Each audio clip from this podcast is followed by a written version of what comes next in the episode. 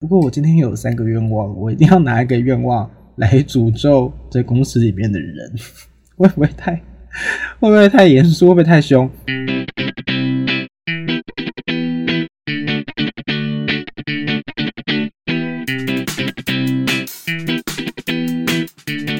欢迎收听猪爸欧北贡，我是猪爸。突然，突然就不知道要讲什么。其实这个是我已经录第二次了，因为第一次我录的非常烂，可能就是不要再讲就是，因为我第一次讲太多就是，然后一直剪，一直剪一直，剪剪到我快疯了。后来就觉得，嗯，重录好了。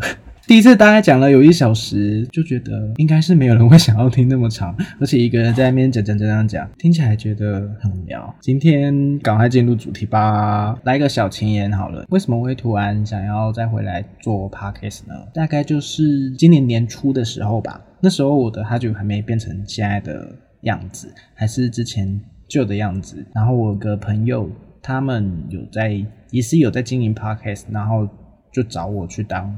他们的来宾，他们的 podcast 名字叫做草创时代。然后我的朋友是茄跟草莓。他们草创时代的节目呢，大概就是找一些在做一个有点像类似在创业、创一些自己想要做的事情的一些人啊，不一定是插画家或者是什么艺术家啦，也有看到像是冲浪的教练、欧洲留学甜点师，就是一些勇敢做自己的职业们，一些创业者，叫做草创时代。那那个时候，我录完之后，再跟就想说要听听看我们当初录的节目。我听完之后觉得，哎，这 podcast 可以在人生中留下一个记录，有点像是用声音来记录自己的人生。其实我也觉得说蛮有趣的，因为我前一份工作离职，现在变成像是有点像是一边在经营哈主，一边想要自行接案。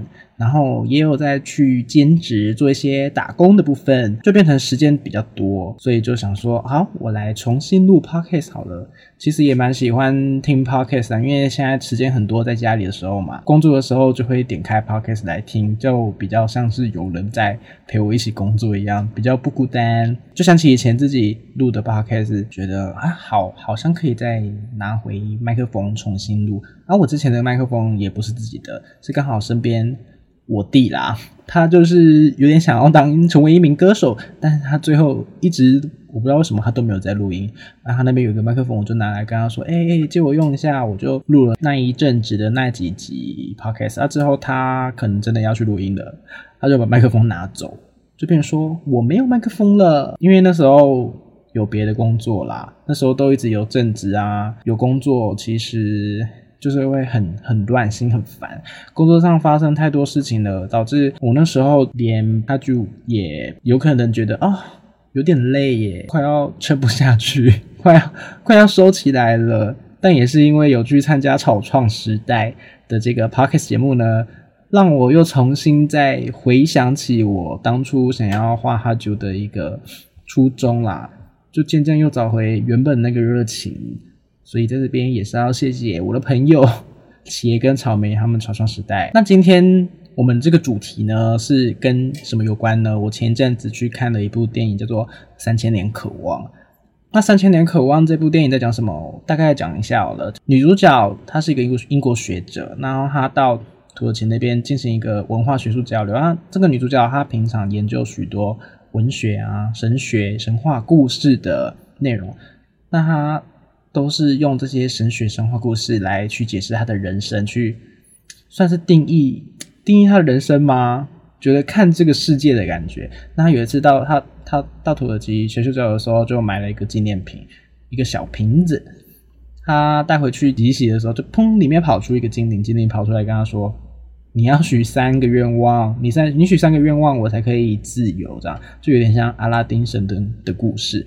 那这个英国学者他觉得他活到这个岁数了，不知道要许什么样他也不觉得说自己有什么想要渴望的东西，他就跟他说：“我我没有要许愿，没有许愿。”但是经理就觉得说：“不可能，不可能，你心里深处一定有一个最渴望的东西。”这样，那预告片大概就长这样，我我也大概讲这样。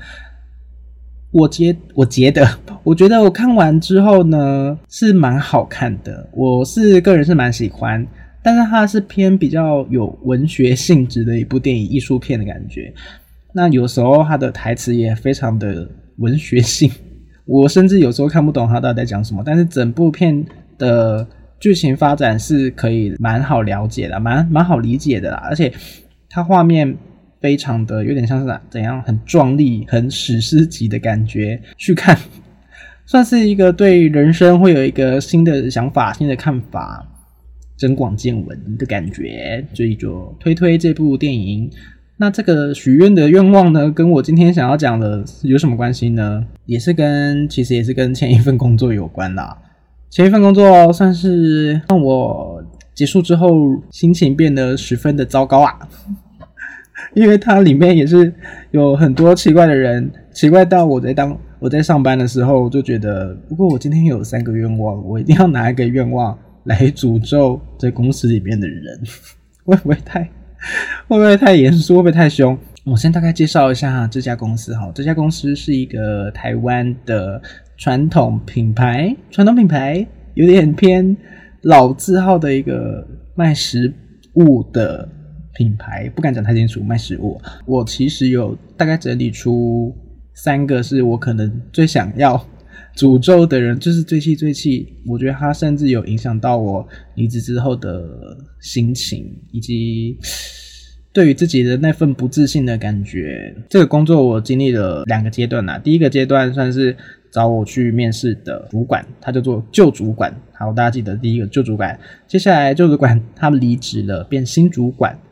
那新主管进来，他还有带了他的。一个之前合作的同事叫做爆炸头。爆炸头为什么叫爆炸头呢？他因为他的脾气十分的暴躁，然后每次他脾气很暴躁的时候，他就一直抓头发，抓头发，抓头发很乱。每次转转过来都跟我讲说，就爸怎样怎样，心情很差。然后我都看着他的脸，都觉得你的头发真的好乱，很像爆炸头。我待的是行销部，所以旧主管跟新主管他们主要是也是行销行销负责的啦。那爆炸头进来的算是文案资深文案，这样就是这三个角色。那为什么我会想要诅咒他们呢？他们到底哪边惹到我了呢？一切就要从一开始面试开始说起。去年年初的时候，疫情很严重嘛，变成说大概我在七八月的时候去面试这份工作，那时候的面试很长都是线上面试。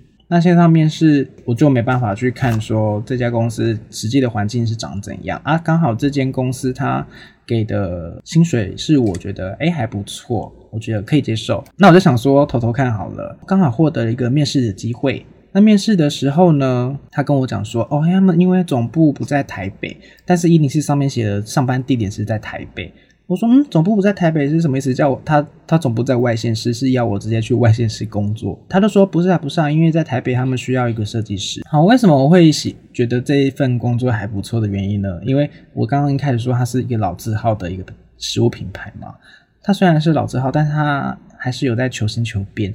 你知道他们放在一零四上面的照片跟一些简介，当然都会写得非常好。求新求变，他们是食物的，它最近很行。他们就会有一些多角化的发展，像是他们就有出一个自己的电商平台，去卖他们自己的食物包啊、料理包，以及现在健康餐大家都爱吃健康，健康新时代，他们就出了很多健康餐盒，还有专门成立一个健康的品牌，要有成立一家店在台，不要讲 某个地方，但是最后那家店也收起来了。我这就是看着他觉得是新品牌，但是又有想要重新变的心，我就觉得还不错，就是面试那。最后也让我面试上了，只是面试的过程中，我都一直觉得这个旧主管很奇怪的是，他都会问我一些很像在商周杂志或者是商周论坛上面会出现的面试者的问题，像是你觉得十年后你会在哪里呢？那你可以说出三个你的优点以及三个你的缺点吗？类似这种。我以为应该不会可能问这个东西，但是我还是想说准备一下好了。结果没想到，就真的被他给问出来了。当下我就觉得，嗯，这个主管他是不是其实不是主管，还是后面有其他人在操控着他？因为他很像是念着旁边有个稿，然后就开始问我一些问题，他可能就写下来，就觉得很奇怪。而且他当初就跟我讲说，哦，部门里面成员有写文案的人，然后还有一个原本的设计，以及我要应征的这个设计的这个职位，还有一个是窗口，他会负责。各类行政事务，然后联络各部门，我就觉得，哎，这个部门其实蛮健全的啊，我我就很放心的说，希望有好消息的话，我就会加入哦。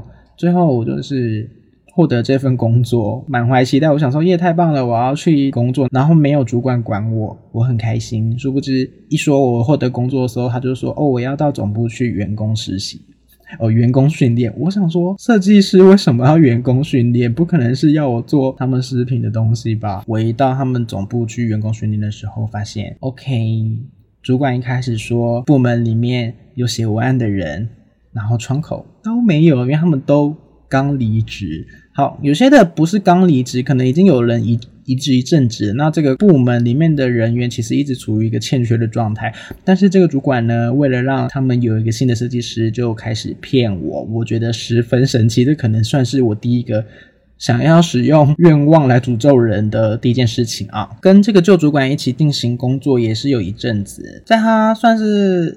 任内期间嘛，他那时候快离职的时候，有补一个新的人进来，但是算是前期的时候，我就问他说：“诶，我在设计这些东西的时候，我可能需要一些行销的文案让我做设计。”他都觉得说：“你为什么不会自己想？哈，自己想，我是不是当初就已经确认好里面有谁，然后工作程序怎样？主管就一直觉得说我这个设计都不会想要进一步。”他就说他自己也是自学设计呀，为什么不能自学写文案的技巧？我就跟他说：“哦，我我进去里面就是想要做设计，我没有想要写文案。这工作让我必须要分心去做其他事情，那这份工作可能真的不太适合我。试用期前三个月，他也没有跟我说要多重的话，反正前三个月我也是平安的度过了。但是他在快要离职前呢，就开始向老板放话说：‘哦，朱巴这个人是很不乖的一个设计师的一个员工啊，都不求进步啊，都要人家的东西。’”要人家的口令，要人家教他怎么做，他才会做。我真的是气死！因为这个旧主管他有时候会来台北开会，然后有一次我看到他，他那时候已经是快要离职状态。我看到他，他还跟我说：“哎嗨，你最近过得怎么样呢？”我心想，我过得很坏，就绝对是你害的。我真的那时候我刚好正在丢垃圾，我真的很想要把他脸埋进垃圾桶里面，想说走开。勾带，然后这个旧主管就离职了，因为他个人因素啊离职啦。接下来换进来了一个新主管，新主管是老板找来的。这个新主管呢大有来头，他就是那种广告公司经销代操的事情。爆炸头是他们以前一起有合作过的厂商关系。他跟新主管很奇怪哦。他在他们表定要进入公司的那个时间前呢，他们大概一个月前就开始在跟我们密集开会了。我真的是觉得他们是非常的奴。我在想说，他们是薪水很高吗？为什么要做到这样？但其实有一部分原因是因为他们要进来的那段时间，刚好我们公司要去参加世贸一个非常大型的展览。那因为我觉得老板可能觉得说，我们来了一个新的主管，好像很厉害，那变成说行销部有点像是在带领整间公司，跟带领整个部门成为一个 leader 的感觉。那那个主管跟爆炸头也觉得，新主管跟爆炸头也觉得说，OK OK，他要就是做大事喽，干大事喽的感觉，所以他们可能一个月前就开始积极的、密集的进入我们团队来做事，这样子。他们在进公司前讲话都讲得非常好听，他们就是说，哦，行销部其实在这个。这间公司一直都没有发挥它的作用，因为比较像是别的部门需要行销部做什么事，我们就去做。但是行销不是这么回事，一定是更好玩、更有趣的东西。那主管也是承诺我们说，啊，之后我们可以让行销部变得整个公司里面发光发热的一个部门，开始画大饼的哦。还说我们不能让别的部门给我们假嬉戏，假嬉戏吗？吃死死的哦。我们要安排我们自己的工作流程，他们叫我们做什么事，我们要合理的对他们提出每一件事情的程序顺序啊。我一开始觉得说这个新主管进来真的是改变我对这家公司的看法的一个一线希望，觉得很开心他可以进来。殊不知一进来他就是变成里面的人之后，他直接退缩诶。别的部门叫他做什么事，他就做，他就叫我赶快做啊！为什么叫我赶快做呢？因为这个新主管他来的时候，他不是去总部，他是在台北工作。Oh my god！我的好日子没了，新主管跟爆炸头就变成我在台北的唯一同事啦。因为我在台北其实也没有行销部同事，每天其他同事他们的年纪都稍长。跟我实在是没有什么话题。那他们理所当然就变成跟我最最 close、最亲近的人。所以他们一开始进来之后，我整个就是觉得 OK，我要来重新适应这个工作的步调、这个环境。那我刚刚说我们在世贸有个展览，那这个展览呢，就是搞得大家压力山大，十分紧张。这时候就要说到我们总部一个设计嘛，我台北一个设计，然后公司长期有跟外县市的一个设计师，他就是算是外包的。我们三个设计呢，一起在完成我们在世贸这个主视觉展览啊。那那个长期合作的设计，可能公司就十分信任他，所以就让他做这一次展览的主视觉。那我跟另外一个设计师做一些其他，像是广告 banner 或者是延伸啊、延伸主视觉的一些设计物啦。那就在他们新主管跟外部设计师讨论到如火如荼的时候呢。在 d a y l i g h t 之前，这个外部设计师需要出一个主视觉的 DM。主视觉 DM 出来之后，爆炸头跟新主管看到，想说，嗯，怎么跟他们当初讨论的不太一样啊？因为他们一开始讨论 DM 是三折页，有点像是广告传单那样三折页。那为什么突然是丢一个对折的 DM？就问他说，嗯，为什么这个是这样子？外部设计师就说，哦，因为我觉得三折页好像不太适合，我觉得改成 A4 比较好哦。那这个爆炸头就他就就就真的爆炸了，砰！他就觉得说，嗯，这个外部设计师怎么这样子？因为他其实他觉得他跟他沟通的过程中好像有有点卡卡的，但是他最后真的是出了一个包，爆炸头就觉得说，哈，怎么办？时间都快来不及了，还出这个包。他那时候就转向我说，就把这个该怎么办？我就说，哦，那可能就是要请他再重新调整成你们当初想要的样子喽。然后那爆炸头就说。你觉得他有办法吗？我心想说没，他有办法也是，他没办法也是要有办法，因为我跟另外一个设计师也是很忙碌。巴拉合作说，你能够接下这个重责大任，你来做这次主视觉吗？我就心想说，我不要，因为他一副就是要我一直加班的那种，埋头苦干的那种做。我当下也没有直接说我不要，我算是回家的时候用 Line 传讯息跟他讲说，哦，因为我怎样怎样。我有手边有什么东西还在改，那这部分可能还是要请爆炸头跟新主管你们去跟外部设计师讨论，说这个东西还是希望可以改回之前他们讨论原本的那个样子，这样子比较 OK 哟。算是没有很直接的说我要推掉这个东西啦。结果隔天爆炸头看到我刚刚跟我讲说，你不能这样子跟主管讲，刚好算是资深文案嘛。那其实我是。设计专员是比较位阶在第一等的，所以爆炸头那时候比较多会对我直接是上对下的吩咐吗？上对下的一些合作关系啦。爆炸头就开始卖哭卖哭，他就开始装可怜，说我跟新主管去总部员工训练的时候，对他们也是要去员工训练，他都听到别的部门在骂我们行销部，诶，我觉得。我们应该要自己再团结起来，不能让他们怎样怎样。我就是 OK，又在卖，又在卖这种，我们都是一家人这种恶心戏嘛，我不想听。最后我就跟他说，我还是没办法再，就是那不然就拿我之前有画过的一个插画。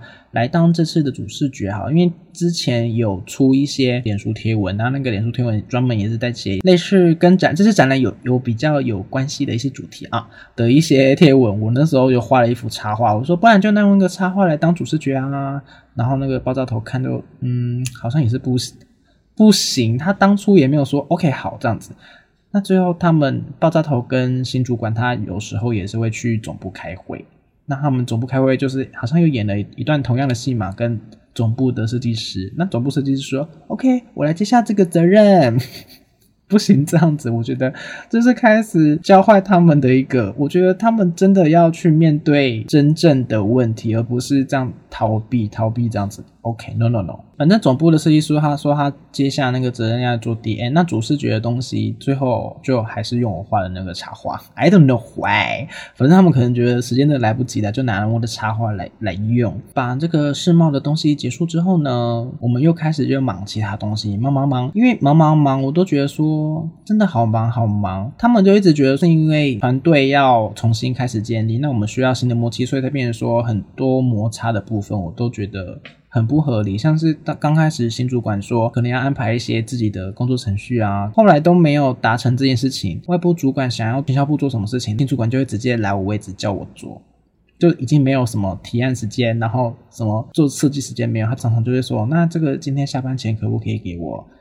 我心想说：“不行。” 当然我没有这么直接说不行，我就说：“哦，那我可能要先忙完我这个手边这个东西，那这个我明天再帮你做做看给你吗？”我觉得也是忍了一阵子啦。因为这个新主管跟爆炸头，他们就是一进来的时候，觉得他们是走一个非常洋派的概念，就是哦哦蛮 free 的。那新主管也觉得说，我们可以直接叫他的名字。所以有时候我提出一些问题的时候，我都会直接算是叫他名字，说哦怎样怎样。我觉得这个东西我们安排的时间是不是可以？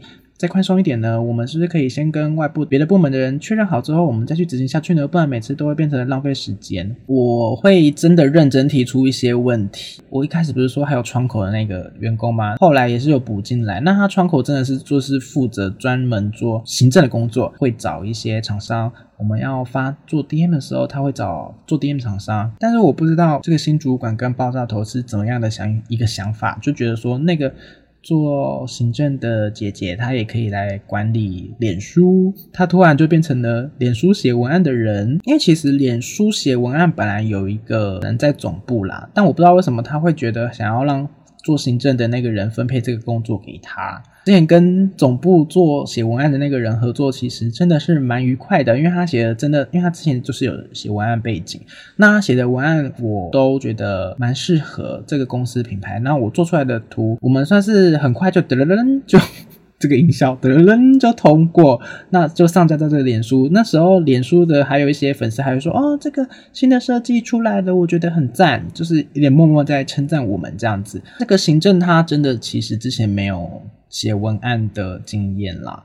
他有一次在儿童节贴文，我现在想到儿童节就想到这个，我现在 PTSD。儿童节贴文他想了一个内容，那他当然说他就是跟爆炸头说他就是尝试看看。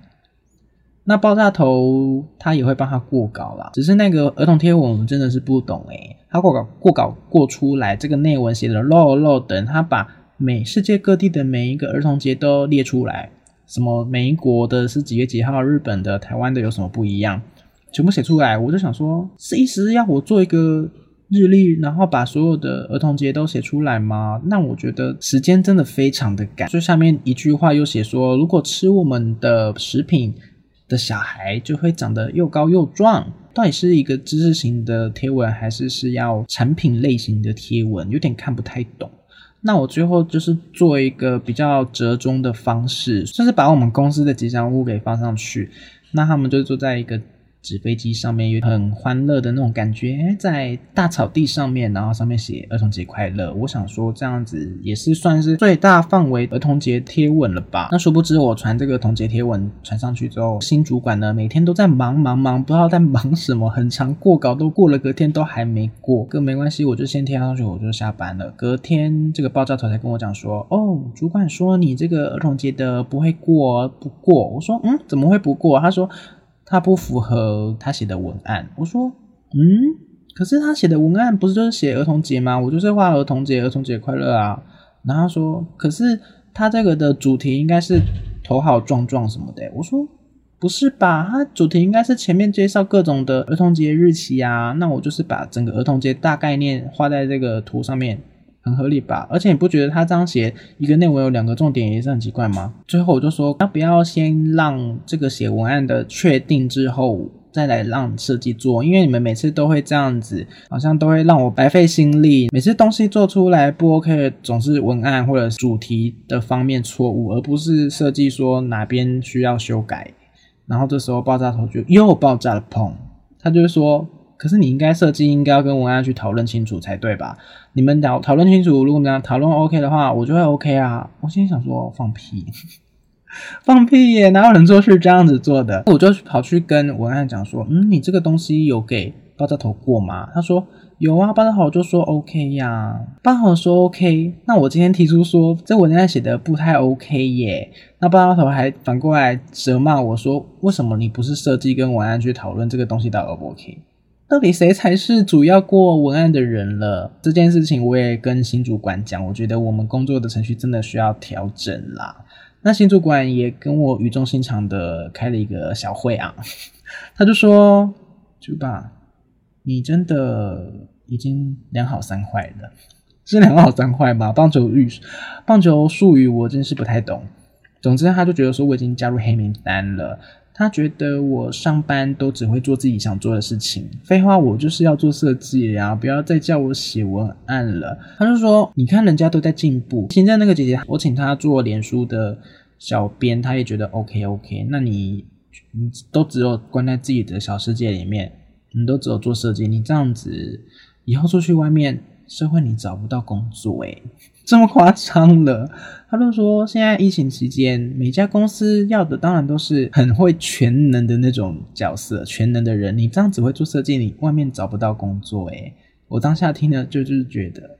十分的生气，我觉得我已经从生气到有点变成说很不自信，不是只有这个新主管啦，因为就是因为 整个公司给我的氛围是觉得样样通，但是我都觉得样样通就会样样不精啊，那也是因为跟这家公司其实算是一个老字号有关啦，毕竟他们的想法跟现代的真的是有点差落，或 有点。落差，也或者是可能台湾的社会对于设计其实真的偏比较不尊重。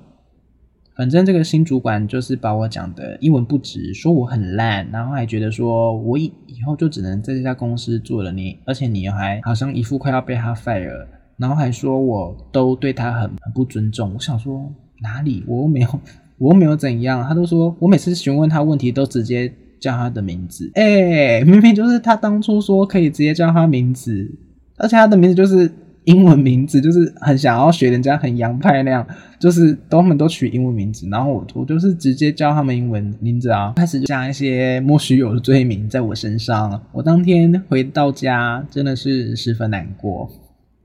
我觉得有没有差点哭出来？因为我就觉得自己好委屈，好委屈。之前我在这个公司奉献的，除了做设计之外，我还画了插画。他们可能觉得那是一样的。我还剪了影片动画哦。新主管看到我做点动画，还说：“嗯，就爸赞。”他还给我一个赞呢。那最后我只是做了一点，就是我觉得有点摩擦的事情，我可能要提出来。那他就觉得我好不。我好不乖，他可能是其实是要警告我而已，但是我当下已经萌生了想要离职的念头。于是那时候儿童节连假结束之后回去，我就直接跟他说：“OK，我要离职了。”当下应该是十分开心吧，因为觉得把这个不乖的我赶走了，真的是棒棒棒。他就跟我开了一个小会，然后跟我讲一下这样子。他都我以为他又要骂我，真的是很想要马上离开。他就说：“九爸，其实我觉得。”你的插画做的非常好，我想说，确定呢？要确定呢？跟前几天的你好像长得不太一样哦，讲话讲成这样子。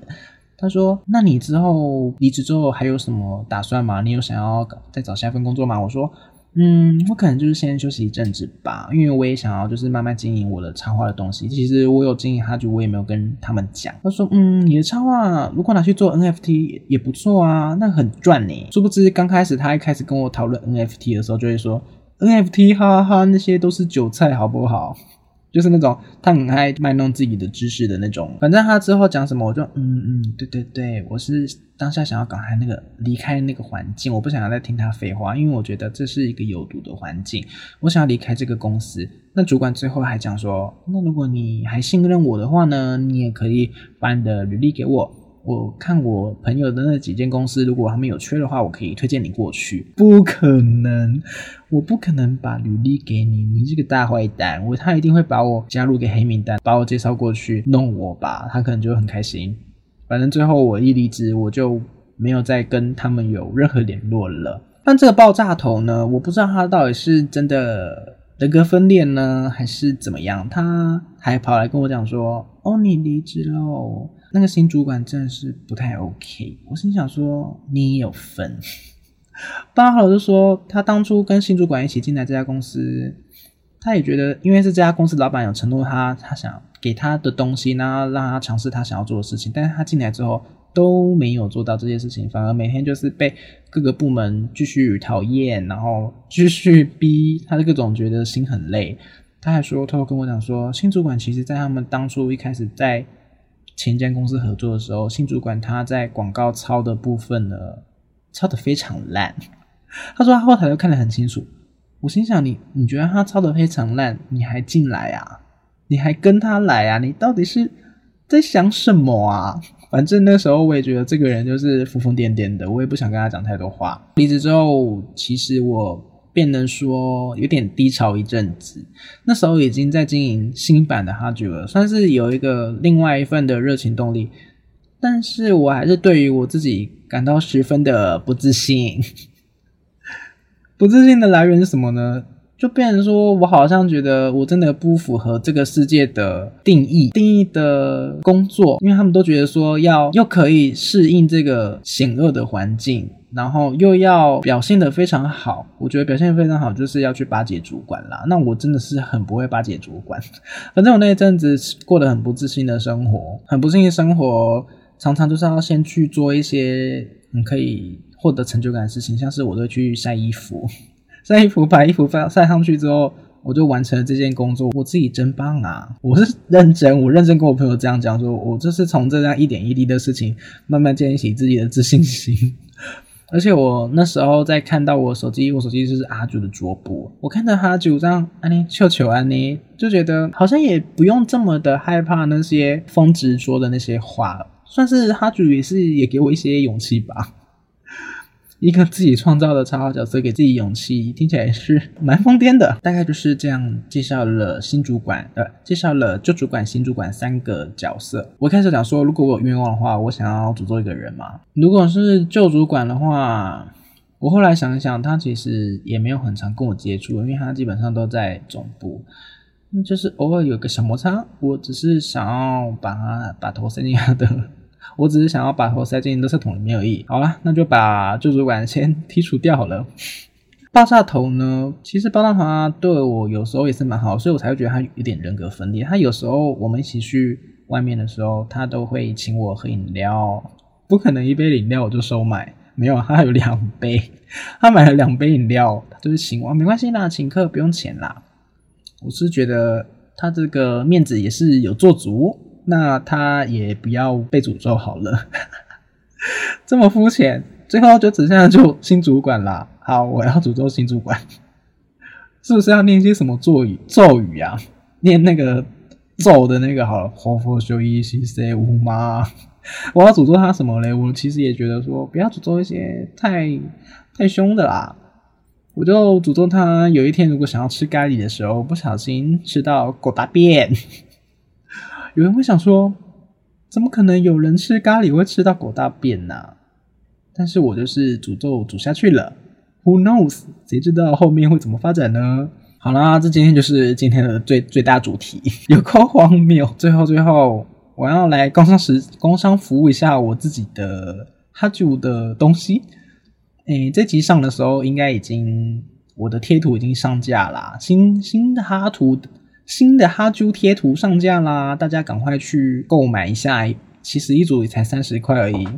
如果你购买的话，我会十分开心，继续创作这个哈猪的角色。因为其实之前哈猪旧旧角色的时候，我有帮他创造过许多贴图，但是我觉得，因为哈猪身上之前的细节很多，那我觉得在贴图上面呈现其实不太好，那感觉说不太适合。那我这次换了一个新的设计之后，我真的是希望大家可以支持一下啦。如果喜欢哈剧的朋友，就帮我买个贴图，然后传给你身边的朋友，继续安利他们。你也不用太刻意，你就会说哦，这个贴图好可爱啊，然后再顺便把我的 IG 贴给他。我的 IG 是 A C H O O 零四二零 A C H O O 零四二零。那除了这个贴图呢，还要安利一个东西，就是我在十月。国庆年假的那那个年假呢，我会在华山文创园区参加一个叫做台北国际插画博览会的办展，百事级办展，这个真的是十分紧张。那这个办展我也是花了很多钱，因为我会在那边卖商品啊，也不一定是马上就可以赚到很多钱，那就是一个曝光的机会，也是希望大家可以来现场跟我玩乐，这样子跟哈啾跟啾巴一起玩乐。那这个国台北国际插画，它是需要买票进场的，因为它真的是很认真的要办一个展，他希望台湾的插画可以在做起来一点哦，就是跟韩国的比啊，跟日本比，希望台湾插画原创插画加油加油加油！邀请了非常多插画家，我真的是十分紧张。那这个。票呢，在九月三十号以前有早鸟票一百八十元，大家手刀去购买，就是上网打台北国际插画博览会就可以找到他们购票资讯喽。最后，喜欢这个节目的人，帮我在 Apple Podcast 留言，然后可以按五星好评，就是五个星，把它按到满。要追踪哦，追踪的话就可以锁定这个节目最新的资讯，一周一集。希望我可以做到一百集。大家再见拜拜。